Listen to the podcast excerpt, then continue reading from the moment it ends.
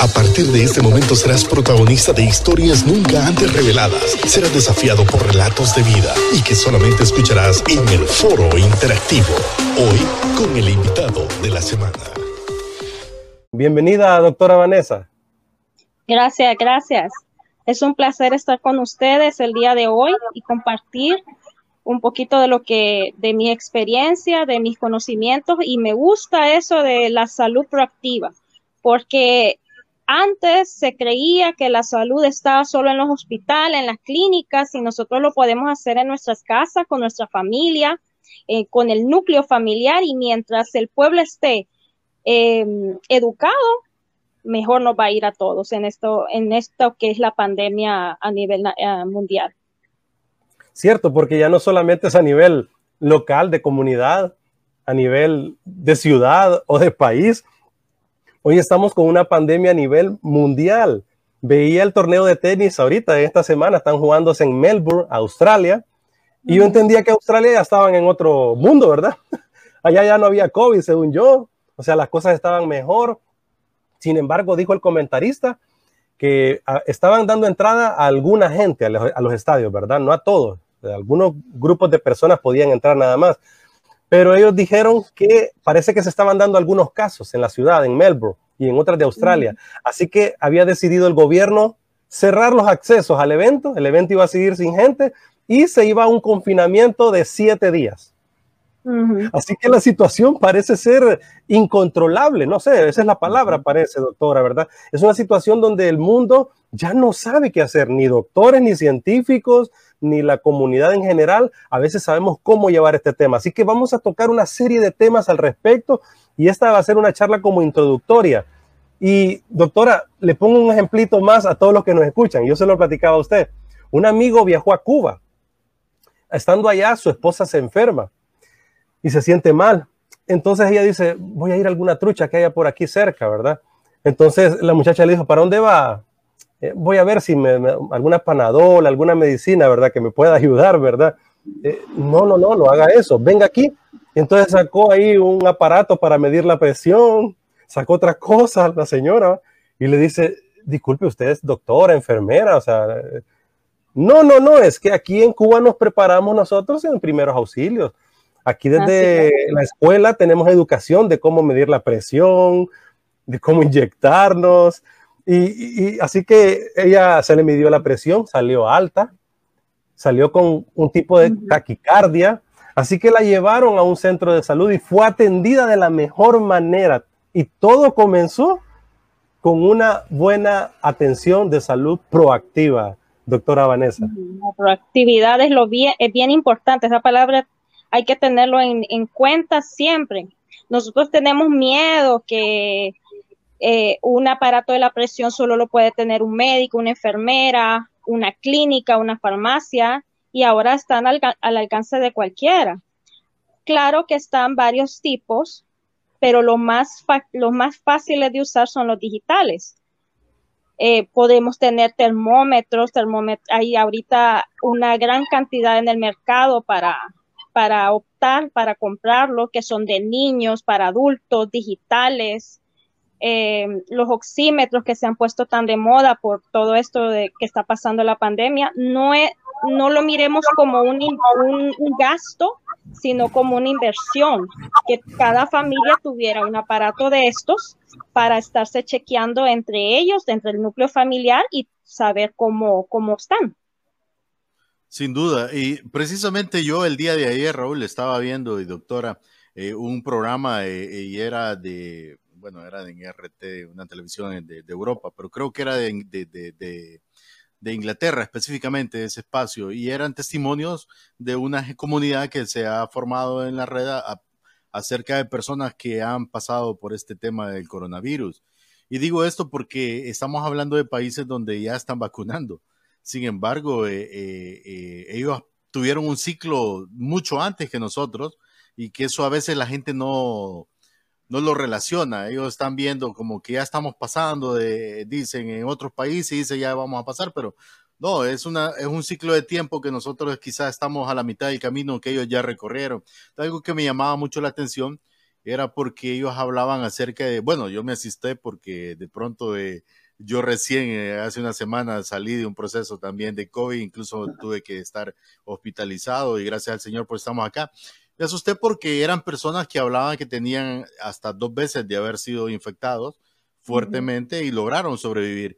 Y ellos hablaban de, de los efectos eh, post-COVID que eso también eh, mucha gente no lo entiende, porque claro, aquí el sistema de salud, usted sabe, está colapsado, los médicos hacen lo que pueden, cada caso, usted sabe, en el coronavirus es diferente, entonces a veces las personas tendemos de, de, quedarnos con el último diagnóstico que nos dieron en el hospital, donde nos quedamos, y nos vamos y empezamos a decir, ah, esto lo siento porque pasé el COVID, pero nos damos cuenta que hay un proceso que seguir. Creo que eh, hablando de eso específicamente, a veces no sabemos o sea, que hay un proceso. Entonces, este programa me llamaba la atención porque eh, hay gente que está bien deteriorada, o sea, escuché gente que decía, eh, o sea, ¿a qué nivel va? Claro, ellos no conocen al Señor como nosotros, su vida, eh, su mente es diferente, va, no tienen ese plus que tenemos nosotros, lo que hemos reconocido, sin embargo, em, me llamaba la atención porque escuchaba algunos testimonios de personas que decían, yo me reinfecté la segunda vez, he perdido, bueno, muchas de ellas eran mujeres que han perdido su cabello, porque completamente como que si tuvieran cáncer y, y muchas de ellas decían, eh, hubiese preferido mejor morirme que estar viviendo lo que estoy viviendo. O sea, a ese nivel ha llegado esa gente. Realmente me llamó la atención porque hay efectos post-COVID. Entonces, claro, usted que conoce el sistema nuestro, ¿qué podemos hacer? ¿Qué indicaciones nos puede dar a la mayoría que, que ya en este momento son muchos los que han pasado por este proceso y, y a veces lo tomamos eh, livianamente. Y, cuál es la responsabilidad con la que debemos ver esto una vez que hemos pasado este proceso? Sí, para, eh, tenemos que tener claro que cada cuerpo es diferente.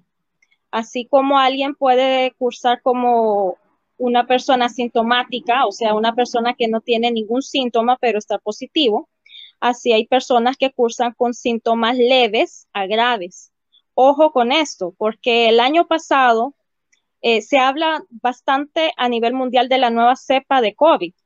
Y yo puedo decir con propiedad, tal vez no con los medios científicos, porque no tenemos en el país cómo, cómo verificar esa situación, pero yo pienso que ahorita ya estamos con la nueva cepa. ¿Por qué? Porque el año pasado los que se contagiaban de COVID cursaban con un COVID leve, de leve a moderado de al quinto, séptimo día ya empezaban con los síntomas graves, típicos, dolor de pecho, cansancio, falta de, aire. Pero ahorita, en la nueva cepa, la gente que se está contagiando es al tercer día que empieza con los síntomas graves. Eh, fiebres muy altas. Yo le digo, el, el paciente se encama, agarra cama. ¿Por qué? Porque el cansancio es demasiado fuerte, siente la sensación de, opresión en el pecho, me dice la gente, siento como que alguien se paró encima de mi pecho y no puedo respirar. Si yo me levanto a hacer una actividad mínima, como ir a comer, ir al baño, bañarme, salir del cuarto a otro lado, a deambular, a caminar, yo me canso. Entonces, he ahí que cada persona es diferente. Así como estamos cursando con gente con síntomas graves, severos, así tenemos gente que cursan con síntomas leves o asintomáticos. Interesante, doctora. Interesante. Bueno, vamos a la pausa en Logos, pero aquí continuamos en la multiplataforma, ¿verdad? Para estar conectados eh, en todo lo que estamos platicando. Eh, doctora, eh, vamos a ir a, una pregunta muy interesante cuando regresemos con logos y nos den la señal, pero se la voy a dejar desde ahorita, ¿verdad? Eh, ¿Qué, debemos de hacer? ¿Qué consejos debemos de, tomar eh, cuando ahorita estamos en un tema muy confuso del COVID y necesitamos entonces ser preventivos? Preventivos y proactivos, ¿verdad? Entonces quédese con esa preguntita en su, en su corazón, en su cabeza, en su mente para pues desarrollar algunos temas al respecto en eso después de la pausa. Pero ahorita mientras estamos en la multiplataforma, eh, bueno, quisiera saludar primero a todos los que están conectados con nosotros, ¿verdad? Hay mucha gente ya saludándonos. eh, Daniel Asensio ahí nos escribe y, dice conectado La Esperanza, Intibucá, ¿verdad? También Josué Avisay Midense, ahí está. Eh, Gudiel, mi brother Gudiel, allá en Guatemala, también conectado, ¿verdad? Gracias, Joel, también desde Denver. Eh, Denis desde Cofradía, ¿verdad? Y así muchos de los que están conectados, por favor les pido que compartamos esta transmisión porque va a servir de mucho para la gente, ¿verdad? Es un tema de salud proactiva, como lo hemos estado diciendo, y necesitamos que la gente se documente, la gente se eduque, que cada uno de los que nosotros estamos pasando estos momentos difíciles, pues entonces reaccionemos, porque verdad, doctora, que el miedo se está apoderando de nosotros, ya sea un COVID psicológico que no tenemos, pero ahí estamos como que, ay, ya lo tenemos. Y también ese miedo lo estamos trasladando al paciente, al, al hermano nuestro, al amigo nuestro, y estamos dejando que la gente muera prácticamente sin atención, doctora. Así sí, es. Pero antes de que nos responda la doctora, pues no hemos salido todavía al aire y quiero no desaprovechar el hecho de que, que nuestros oyentes de Lobos FM también puedan escuchar esta parte, Raúl. Solo quisiera pues eh, anunciarles que estamos a través también de nuestra página de liderazgo, siempre hemos estado ahí a través de, del video en vivo, pero también estamos en vivo a través de nuestra radio y gracias a nuestro amigo Marlon Troches. ¿Te acuerdas la historia que te conté de mi amigo el, la semana pasada, que era paramédico, que había hecho de todo? Bueno, pues Marlon también maneja las plataformas digitales y, su empresa de web de live media. Y pues hemos hecho una, una conexión de esa sinergia y se ha unido al equipo. Así que estamos 24-7 con música en liderazgo.net. Así que conéctese durante toda la semana y escuche buena música y por supuesto pues de nuestro espacio. Esta es parte de las cosas que vamos enfrentando y desarrollando este 2021 y también gracias a la gente de Ilumina. Joel también se une con nosotros, eh, que está eh, con su epicentro en Colorado, Estados Unidos y por supuesto a todos los que siempre están pendientes de todos los proyectos y programas que desarrollamos a través de Liderazgo, donde el protagonista es usted. Así que escriba también y comente en esta interesante plática hoy con la doctora Vanessa Argueta. Doctora, ha sido complicada la experiencia durante este 2020 y 2021, ¿verdad? Bastante fuerte, bastante. Es complicado porque hablábamos de la gente que se reinfecta. Hay una falsa percepción de que una, esto es como una, tener varicela. Si ya me dio ah. COVID la primera vez el año pasado, contando que fue el año pasado que le dio, dice, no, esto no me va a volver a dar. Como yo pasé asintomático o con síntomas leves, yo me va, si es que me vuelvo a infectar, va a pasar lo mismo voy a pasarla bien, solo voy a tener los mismos síntomas o sin síntomas.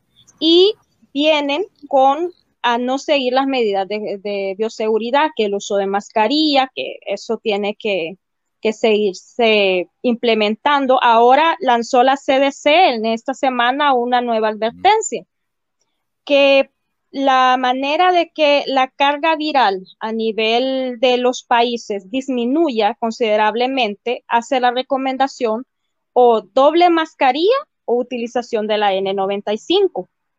En algunos, sé que la obtención de la N95, que es la mascarilla ideal para eh, solventar el contagio, es un poco difícil de conseguir, pero usar doble mascarilla no está fuera del alcance de la mayoría. Y esa es una manera de protección de cada uno de nosotros. Al momento de salir, si nosotros, bueno, deberíamos usar la mascarilla, es una obligación ya estatal del, país. Es una obligación de que nosotros al salir cortemos nuestras mascarillas y para evitar el contagio. Entonces, mucho cuidado con pensar de que es como la varicela, ¿verdad? Me pegó y no me vuelve a pegar. entonces, a, disfrutar la vida. Ajá, eso, eso, eso está pasando, está pasando.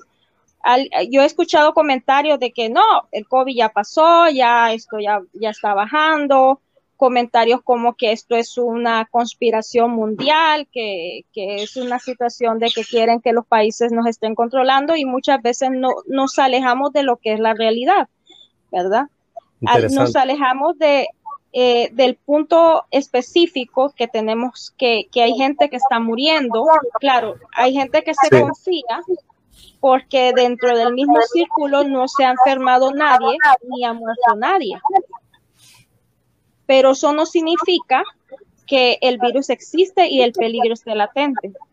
Sí, y, ligándolo a ese pensamiento, doctora, decíamos, el miedo nos está haciendo una mala pasada. Hay un COVID psicológico, ¿verdad? O sea, ay, creo que tengo COVID, cualquier tosecita, gripe, ¿verdad? Y ese miedo no es para, digamos, ser proactivos y, preventivos y todo el tema, no, es un miedo que nos, nos atrofia, ¿verdad? Es un miedo que nos, nos, sujeta y como que no nos deja hacer nada. Entonces estamos eh, exponiéndonos con otros, estamos dejando que muera nuestra gente cuando puede ser atendida a tiempo y ser resuelto el tema a tiempo. ¿Qué podemos hacer en este sentido, doctora Vanessa? La principal, eh, lo primero que tenemos que hacer al tener los síntomas, síntomas leves, porque ahorita no podemos confiarnos si es una simple un, simple resfriado, un simple dolor de garganta, porque así puede cursar. Lo ideal es que eh, si tenemos los primeros síntomas, que normalmente son dolor de garganta, tos seca, secreción nasal, fiebre, que normalmente ahorita está debutando fiebre alta, escalofríos, dolor de cuerpo, malestar, en, malestar articular, diarrea, eh, acudir, acudir a los centros de triaje, a, un, a los que tienen seguro social al, seguro social, los que tienen empresa, el médico en empresa ahí y avisar, decirlo. También, si hay algún eh, familiar dentro del núcleo familiar que esté positivo, sospechoso, también notificarlo, porque ante si alguien tiene la duda de que de que el familiar esté positivo, hay positividad en la casa, la duda, eh, no quedarse con la duda, sino que ser proactivo, buscar la solución, buscar la realidad si estamos o no infectados, contagiados con el virus. Sí, yo, creo que con este tema del COVID se agrava muchísimo con el miedo, la ignorancia y la indiferencia. Este es un cóctel molotov, como diríamos, terrible y es lo que está ocurriendo ahorita. Creo que la indiferencia de diciembre, eh, la ignorancia de lo que hemos vivido durante este tiempo y el miedo hicieron que en estos meses mucha gente, pues lastimosamente se contagiara y no fueron atendidos a tiempo, doctor. Entonces, eh, ¿cómo hacer con este tema cultural, doctora? Porque, o sea, no, hemos sido bien educados. Y les decía el tema de este amigo que viajó a Cuba, ¿verdad? Fue atendida la señora, le tomaron la presión. Luis, tú, tú tuviste una experiencia, o sea, tu esposa nunca había inyectado. Y ella dijo, bueno, ah, hoy toca, este es el día que toca y tengo que aprender a hacerlo. Entonces, ¿cómo podemos hacer para batallar contra este tema cultural, doctora? Uno, no estigmatizarnos. Eh, mm. Tenemos desde el año pasado el concepto de que si fulanito, el vecinito, el compañerito, ahí mismo el familiar está con COVID, lo vamos y lo rechazamos. Y no es esa el, eh, ese es el punto, sino que si tenemos un familiar, si tenemos alguien de la comunidad enfermo, ¿verdad? Eh, tratar de ayudarlo. ahorita estamos con los, con, los con los medios digitales, mensaje, WhatsApp, comunicarnos, cómo está, cómo sigue, se siente bien, invitarlo que vaya a un centro médico, sí, porque tienen miedo, porque dicen, yo, toda, yo tengo pienso que tengo COVID, pero si yo salgo, yo llamo una ambulancia, yo llamo un taxi que voy para los centros de triaje, los, vecinos se van a dar cuenta. Los vecinos entonces no van a querer pasar por mi acera, eh, me van a tener asco, me van a tener miedo porque yo ando contagiando, ¿verdad? Eh, ojo, ¿verdad? No es, no es lo mismo estigmatizar que protegernos. Tenemos que protegernos como, como, como, como, como, como normalmente lo hacemos, pero no señalar la persona enferma o la persona que está eh, sospecha, que está con síntomas. Muchas veces entre los vecinos escuchamos que alguien está tosiendo al fondo eh, cuando vive muy cerca y dicen, mm, esta persona tiene COVID mejor no, no voy a señalarlo si tienen eh, grupo de WhatsApp, miren, fulanito tiene COVID, eh, eh, empiezan a hablar mal de ellos y no es lo que se quiere, sino que ser un, ente que ayude. Si van, van a ser de más ayuda ustedes fomentando que esta persona asista a un centro médico, ayudarlo, si esta persona vive sola, que no puede ir a hacer sus compras, ofrecerse como vecino, pues para ayudarlo de, esa, de esa, manera. Si es una persona adulto mayor, si es una persona con, limita, con limitaciones, se podría hacer como comunidad una, una bonita forma de ayudar, pero no señalar. Ahora, doctora, eh, eh, siempre, en esa misma línea de la parte proactiva, como habla Raúl, eh, también hay otro fenómeno. bueno, a mí me tocó pues estar en el Seguro Social y la verdad fui extraordinariamente bien atendido. gracias al Señor, pues milagrosamente no estuve mucho tiempo, me pude recuperar muy rápido. Y bueno, esto se debe a diferentes factores. Obviamente la gracia y el favor de Dios, pero también le decía Raúl, eh, el historial clínico mío también fue, fue importante porque no tenía así como una enfermedad de base que, que pudiera eh, acelerar el asunto para empeorarlo. E igual, pues, eh, siendo cristiano toda mi vida, pues gracias a Dios nunca he sido alcohólico ni fumador, también esos son factores que en el momento determinado pues fueron importantes, yo lo sé. Pero hay un, hay un fenómeno, doctora está el fenómeno, porque obviamente he estado hablando con mucha gente, de aquellos que, que y esto es similar porque nos están viendo en diferentes lugares de Latinoamérica, eh, en estos momentos le tienen miedo al sistema de salud por la corrupción. Prefieren quedarse encerrados en sus casas y no reaccionar, aunque usted lo está diciendo, y usted, doctora, porque dicen, no, para irme a morir en un hospital, mejor me curo aquí en la casa. Y está este fenómeno. Eh, me escuchó, eh, eh, me enteré del testimonio de unos muchachos que, estaban muy mal y tenían seguro privado, tenían el seguro y todo. Y estaban en su casa, incluso un día uno de, porque es una pareja, uno de ellos convulsionó. Y, y aquí donde quiero entrar, porque está en ese lado de la pregunta, de la confianza, porque en este caso, o sea, lejos de lo que la política o lo que los estados, gobiernos puedan hacer, está la parte que yo le decía a Raúl, integral de ustedes los médicos, del personal de salud, que hacen lo máximo de sus posibilidades para tratar de sacar a la gente adelante y eso está ahí, eso es un valor agregado en el sistema de salud. Pero también está el otro fenómeno, como decía Raúl, eh, este caso que le estoy contando, la única persona que estaba cercana obviamente era la mamá del muchacho y llegó a levantarlo, a subirlo a la cama y ella se terminó contagiando. Entonces, ¿qué hacer en un caso así? Porque hay gente que está luchando con el COVID sola, pero ¿qué podemos hacer? O sea, ¿de qué manera se puede reaccionar?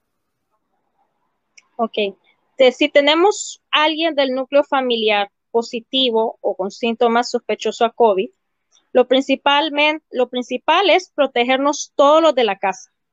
Por muy pareja que sea, mamá, hermano, abuelo, todos debemos de usar la mascarilla dentro de la casa si hay alguien positivo o con sospecha de COVID para evitar eh, que los demás se estén contagiando. No es cierto, esto sí quiero que, que, lo tengan en mente, que si alguien, una, una persona de la casa está positivo, todos tienen que enfermarse. Eso dependerá de cómo nos, vamos a cuidar como familia. Entonces, si esta persona está con síntomas COVID, esta persona tiene que aislarse en un cuarto. Si duerme acompañado, el acompañante tiene que salir, quedarse en un cuarto ventilado con las ventanas abiertas, eh, desinfectarlo. Hay un montón de, productos en el mercado de tipo aerosol tener muy limpio el, área donde él se va a quedar para que él se mantenga ahí en un lapso de 10 días, porque el, eh, el, virus de COVID se puede contagiar hasta los 10 días. Ya después de los 10 días la curva de infección baja, ¿verdad? En algunos casos, cuando son asintomáticos, un poquito menos, pero básicamente son 10 días. Entonces, eh, esta persona tiene que estar, eh, el, cuidador tiene que estar con lavado de manos estricto a la hora de, atenderlo, a la hora de, si lo va a estar levantando, porque la mayoría caen en cama, como les decía. No se pueden mover, están con mucho cansancio y tener mucho cuidado de las secreciones del paciente enfermo. Cuando hablo de secreciones son secreciones nasales o de garganta tenemos una costumbre, los latinos tenemos la mala costumbre de escupir y tirar lo que es el moco hacia el piso y eso no es correcto porque al momento de secarlo de secar las secreciones, el aire lo trae y es fuente de infección. Entonces, tener en la, en la mesita de noche o, cerca de, de, donde está el paciente enfermo toallas, papel toalla, servilleta, desechable para que cuando la persona necesite limpiarse la nariz o la garganta lo pueda desechar dentro de una bolsa de, dentro del basurero y no y que la persona que lo esté cuidando inmediatamente después lavarse las manos. Sus platos, cubiertos, tenerlos aparte y lavarlo con agua y cloro. Y eso disminuye un poco lo que es el contagio dentro de la casa. También, de, cuando una persona una en, una familia hay positividad, pues tener el, el, la gallardía, por así decirlo, la obligación de que no se permiten visitas, ni externos ni los de la casa visitar a otros a otras a otras casas, porque el riesgo de contagio hay, ¿verdad? Entonces, visitas que si la vecina, que el familiar no se permite por, aunque el, paciente COVID, la persona eh, con síntomas esté aislada en su cuarto, no pueden haber visitas. También cuando esta persona vaya al baño a hacer sus necesidades, a, ducharse, eh, tener un aseo antes, perdón, después de que esta persona lo use. Así evita el riesgo de que los demás familiares se infecten. Ojo con los niños, porque los niños son Em, pacientes casi pacientes asintomáticos. La mayoría no presentan síntomas o presentan síntomas atípicos. Entonces, si es un padre de familia el que está positivo, tratar de aislar el niño.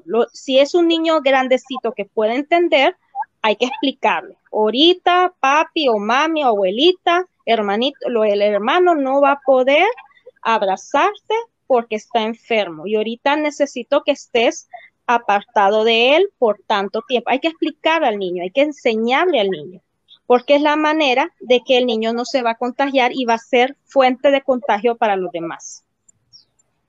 Excelente punto, doctora. Excelente punto. Nuestros niños son inteligentes, pero si no les explicamos, ellos van a entenderlo de otra manera. Así que es importante enfocarnos a los niños para su salud mental, para que puedan entender también que ellos pueden aportar a la familia un elemento tan importante en la salud proactiva como el, ser empático, ¿verdad? Con los abuelos, tíos, papás, hermanitos y amigos. Así que ellos hacen un papel muy importante y hay que explicarles este momento. Doctora, y una vez que una persona se agrava entonces y está en casa, por ejemplo, hemos tratado con mi familia y con la iglesia, mis papás, Pastor Raúl Paz, Ruth, eh, mi hermana, ¿verdad? Beatriz y un equipo de la iglesia ha tratado a tantos casos y el asunto es que cuando la persona ya se empieza a grabar, la gente tiene miedo de moverlo, de decirle a algún familiar o algún amigo que, lo lleve, no saben a dónde llevarlo. ¿Podrías ayudarnos con la información, doctora Vanessa, de qué debemos de hacer entonces cuando ya un paciente se agrava?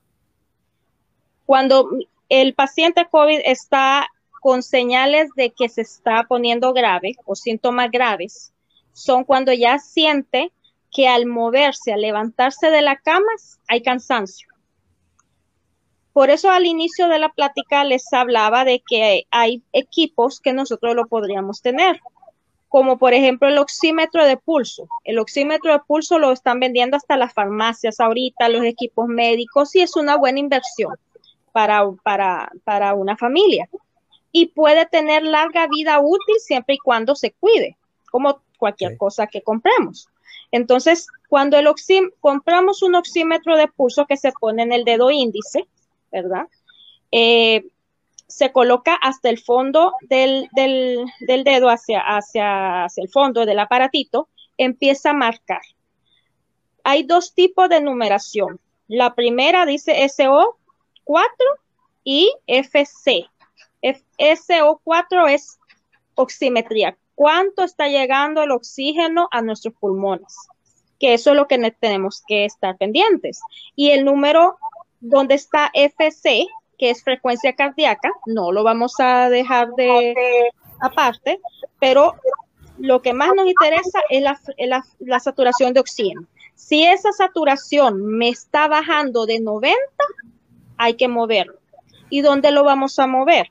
Ahorita están las unidades estabilizadoras que son las que tienen oxígeno, porque estas personas lo que están necesitando es oxígeno en ese momento, libre de paso de que eh, pueda tener una neumonía, porque la mayoría cursan con eso cuando se están complicando, eh, pero no todo se va a ingresar. Dependiendo cómo se, va, se encuentren en el momento de la captación en la unidad, se decidiría su ingreso.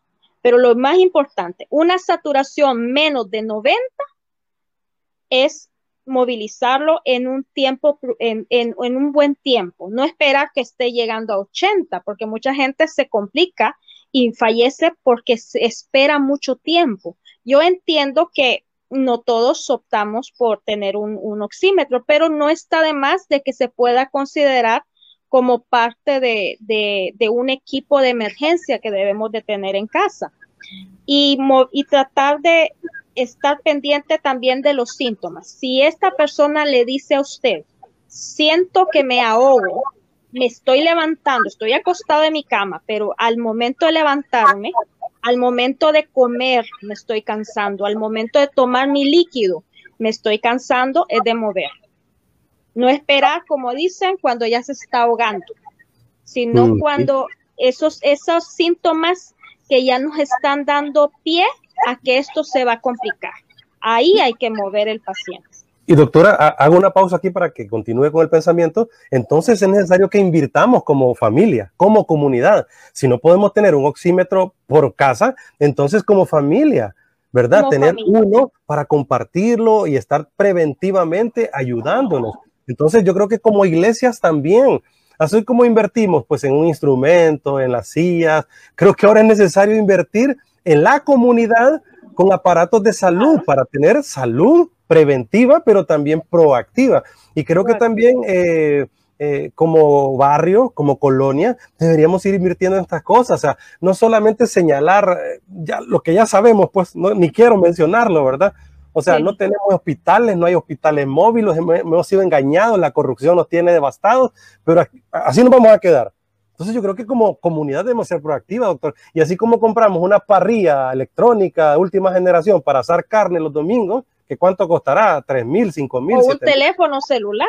Un celular que vale 20 mil empiras. ¿Por qué no comprar un medidor de presión, eh, el oxímetro y etcétera, cosas necesarias que necesitamos en casa. ¿No le parece, doctora? Y continúe con el pensamiento. Sí, así debe de ser. El oxímetro de pulso puede estar rondando en el mercado el más barato como 500 lempiras. Gastamos más en, en el, el, fresquito de todos los días, del almuerzo, y gastamos en tal vez en otras situaciones, tal vez innecesarias, y ahorita yo considero que tener un oxímetro en casa no está de más. Doctora, y, si, si, alguien se hace la prueba rápida, ¿verdad? De, eh, la inyección, ¿verdad? Que le sacan a uno sangre y le dicen después eh, si está positivo o no. Eh, ¿Esa es confiable o es mejor de repente si uno se sigue un poquito, se siente un poquito mal, hacerse otro tipo de prueba? Ok, nosotros ahorita actualmente te contamos con tres tipos de pruebas. La prueba rápida, que lo que nos va a medir son anticuerpos, IgG, IgM o IgA, en algunos casos, que eso se saca en sangre y el resultado está en 10 minutos, 10, 15 minutos máximo. Y eso nos va a decir, tenga o no tenga síntomas, si usted estuvo en contacto con, el, con, el, con el virus de COVID. la segunda prueba es la del antígeno, hisopado antígeno. Y esa nos va a decir si usted está cursando con la enfermedad. Pero ojo, antígeno se está utilizando desmesuradamente y si eh, tiene una condición los antígenos. Antígenos usted tiene que tener síntomas y a partir del tercer día para que salga fidedigno. Si no, nos vamos a encontrar con un falso positivo. Vamos a confiarnos, si yo tengo, tal vez puedo tener todos los síntomas de COVID al primero o segundo día, me lo voy a hacer y me va a salir negativo. Y entonces voy a tener una falsa percepción de seguridad, que no estoy contagiada, voy a seguir mi vida normal dentro del núcleo familiar o en donde estoy yo laborando y vamos a contagiar otras personas. Y está la tercera eh, prueba, que es la PCR en tiempo real, que esa nos va a decir si las proteínas del virus están activas ahorita en nuestra cavidad oral o nasal.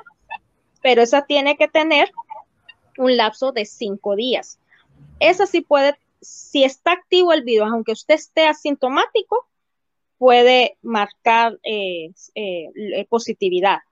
Claro que cada una de ellas recurren eh, condiciones y claro está, difieren en lo que es el precio. Si alguien tiene una duda, si yo tengo síntomas, o, no hablé de, de las pruebas rápidas, la prueba rápida tiene que tener por lo menos siete días de, de, contagio para que me dé alguna, algún grado de positividad.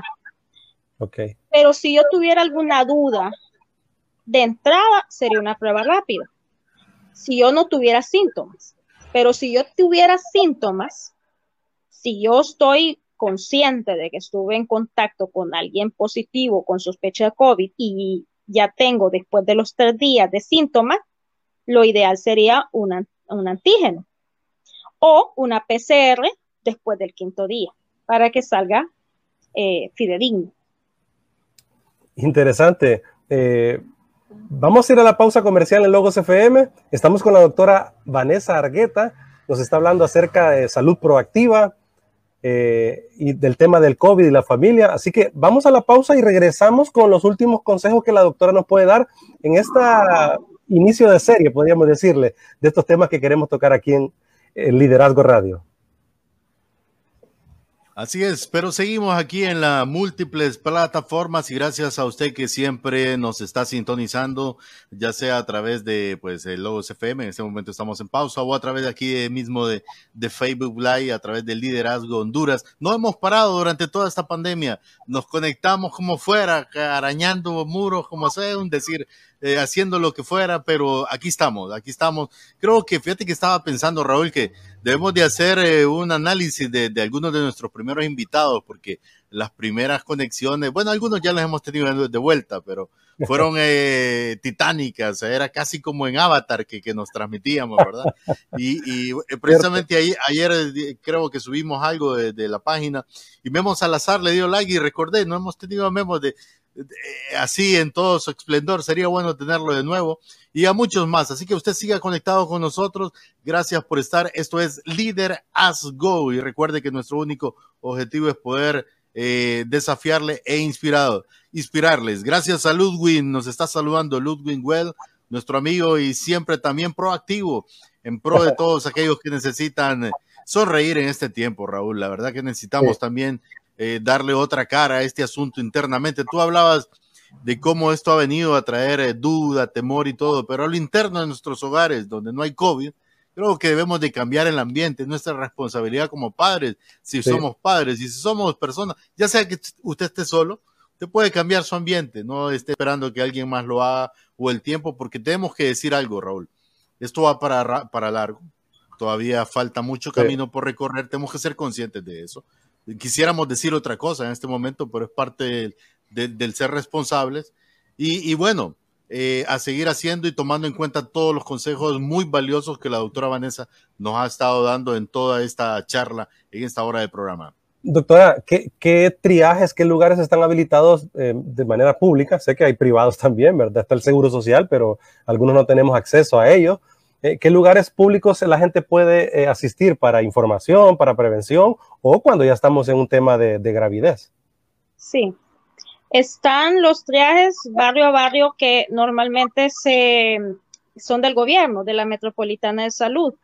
Todos los días, si ustedes tienen Facebook, agréguense a, a Zona Metropolitana de Salud y ellos ah, okay. avisan ellos avisan en qué barrio van a estar. Normalmente son dos dos brigadas al día que están haciendo por sector de la ciudad. Lo que hacen ellos es peinar el, la zona, haciendo prueba rápida, hacen prueba de antígeno, PCR, dan el medicamento y están en casa en casa. El otro traje es el de Info, el de el de eh, eh, el Centro de Convenciones, eh, Nacional Ingenieros, y los hospitales, el hospital móvil que está en, en el hospital Catarino Rivas por el lado de la emergencia y el Leonardo Martínez. pero el Leonardo Martínez y el Catarino se está dejando para paciente ingresado. El Info durante el día es un centro de triaje y durante la noche es un centro de, em, de, eh, de, para personas que necesitan oxígeno de estabilizador, una unidad estabilizadora.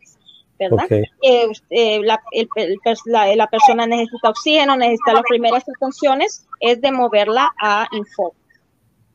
Y también están las, las clínicas privadas, que cada una de ellas tiene su zona de triaje, y el hospital eh, Seguro Social tiene lo que es consulta externa de COVID, que queda en la área donde está las, donde eran las consultas externas antes, y en la noche ya de, porque están hasta, de hasta las 5 de la tarde, 5, 5 y media, la zona de la emergencia. Y, el paciente que igual en todos los lados donde vaya a asistir la persona tiene que decir yo tengo sospecho o estoy positivo de COVID, tengo tal enfermedad, tomo el siguiente medicamento y vengo para atención.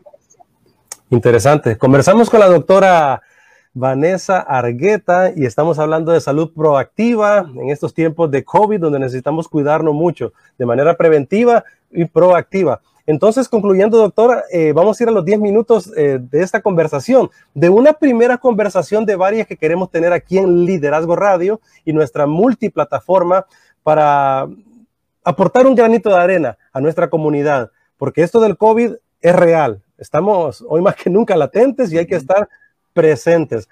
Eh, eh, me decía entonces, para los que estamos eh, con la información del tema del COVID, una persona entonces en gravidez debe actuar de manera rápida, inmediata, ser llevada a uno de estos centros de triaje que usted dijo y pues que las atenciones de un doctor sean las que se hagan y no las atenciones que nosotros en una casa creemos, ¿verdad? Con un tecito, con una agüita, lo vamos a resolver. Si quiere, concluyanos en esa parte, doctora, y hágale un llamado a la gente entonces para que seamos más proactivos en este sentido.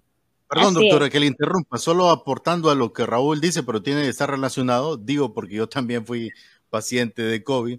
Eh, hay un, claro, esto es totalmente nuevo, ¿verdad? Pero a veces tendemos a relacionarnos a otro tipo de, de virus como el dengue y cosas así, ¿verdad? Entonces, eh, yo recuerdo que, eh, bueno, gracias a Dios, pues yo llevé todo en el tiempo, en forma. Sin embargo, eh, hay una duda en el sentido de que uno dice, yo recuerdo que yo decía, hoy me siento mal, pero ya mañana voy a estar bien, porque siempre algunos que han tenido COVID decían, no, hay un día que, es como un pico y, y luego esto baja. Entonces, con esa, con esa duda que estaba ahí, eh, eh, yo estaba pensando eso, pero gracias a Dios tenía a mi esposa cerca, que estaba viendo los, los cambios que estaban suscitando en mi cuerpo y ella pues reaccionó.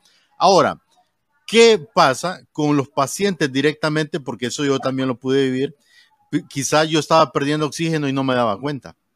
¿Cuáles son eh, esos síntomas que uno puede detectar y decir, ya necesito atención? Porque yo recuerdo que por estar con ese pensamiento que este es el último día, mañana baja, yo no me estaba percatando que ya no estaba, los últimos dos días mi cuerpo no estaba funcionando igual. O sea, pero usted como ha tratado tantas personas, ¿dónde uno debe decir, este es el momento?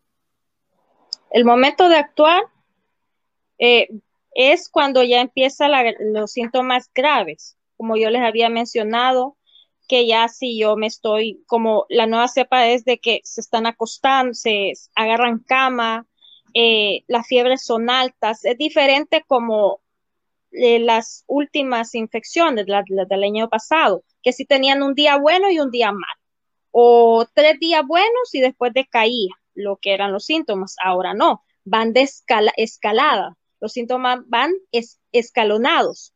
Eh, estoy sintiendo más y más la sensación de dolor de pecho, más la sensación de que me estoy ahogando, más la fiebre alta, son fiebres de 38.5 para arriba, ¿verdad?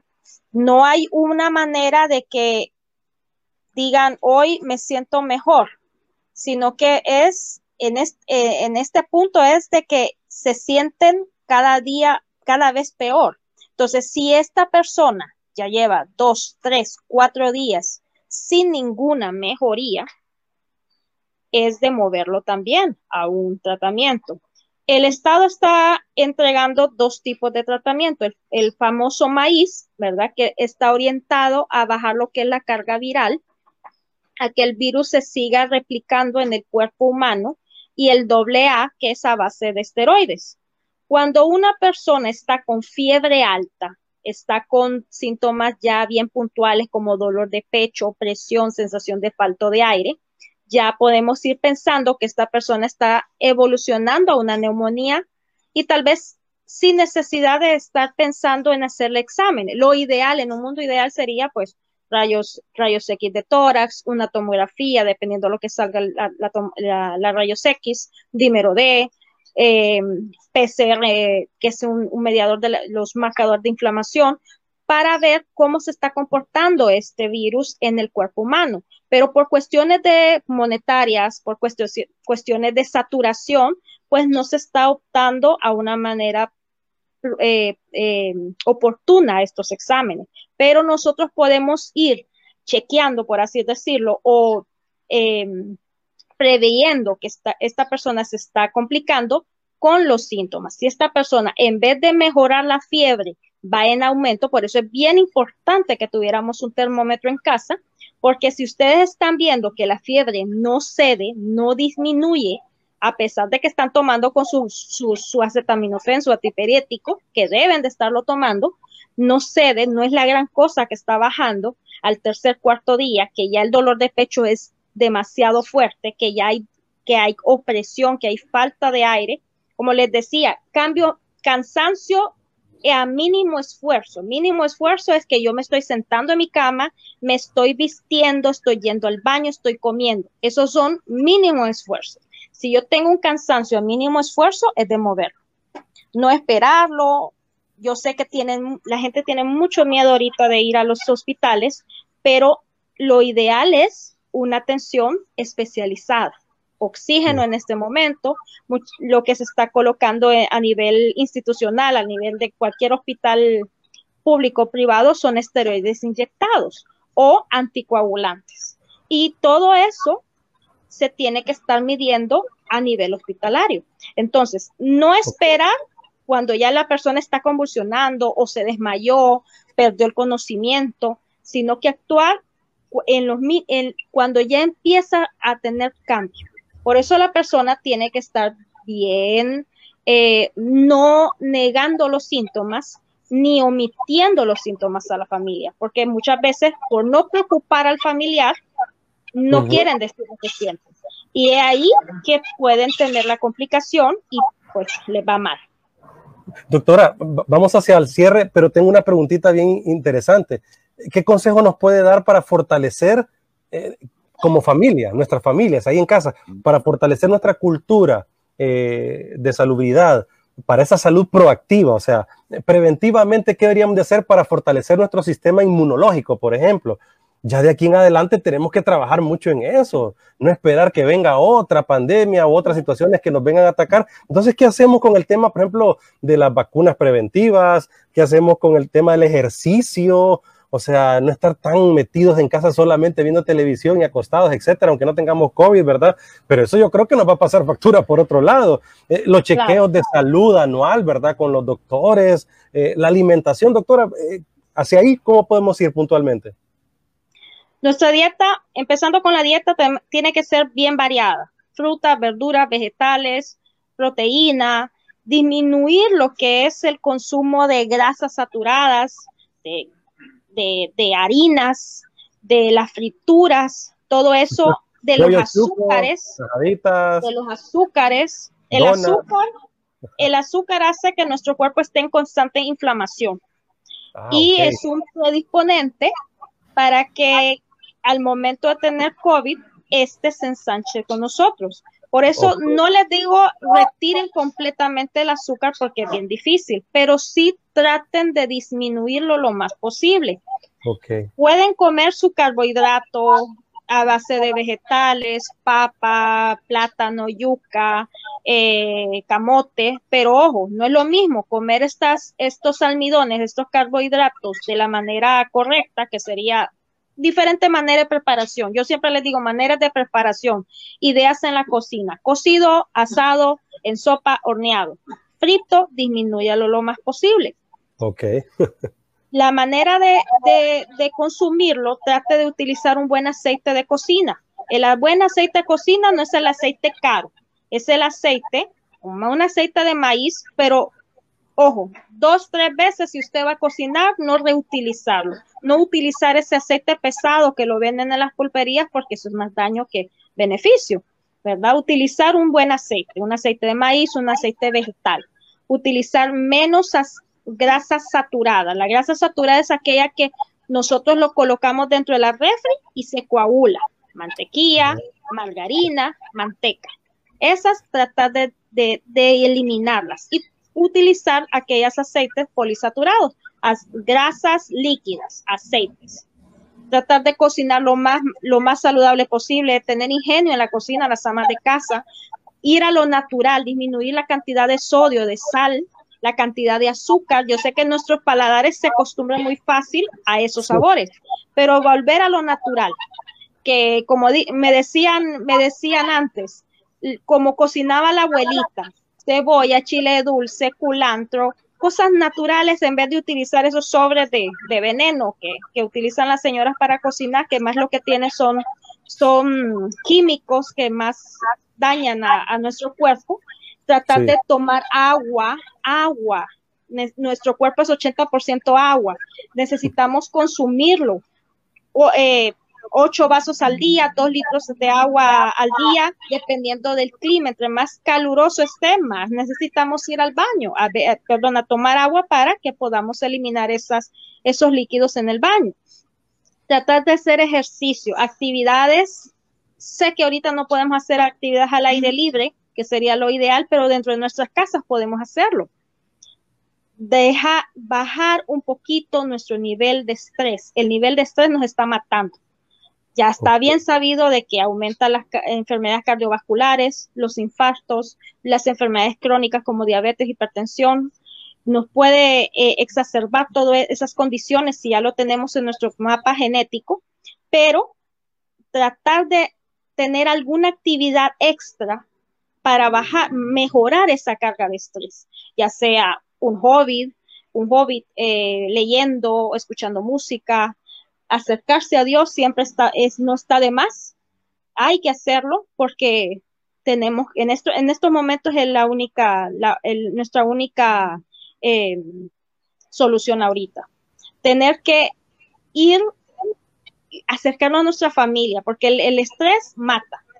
y ahorita podemos comer bien, podemos estar lo más saludable, podemos tomar suplementos vitamínicos, suplementos vitamínicos deberíamos de tomarlo también, componentes como vitamina C, vitamina D, podemos tomarlo, no está completamente eh, estudiado que nos puede ayudar eh, de, la, manera a 100%, pero sí ayuda a mejorar nuestras defensas. Entonces, consumir la vitamina C, ya sea por natural, frutas eh, que tengan vitamina C, como los cítricos, las hojas, las vegetales de hoja verde, y, cuidarnos, tratar de cuidarnos y tratar de no exponernos más de lo necesario en este momento.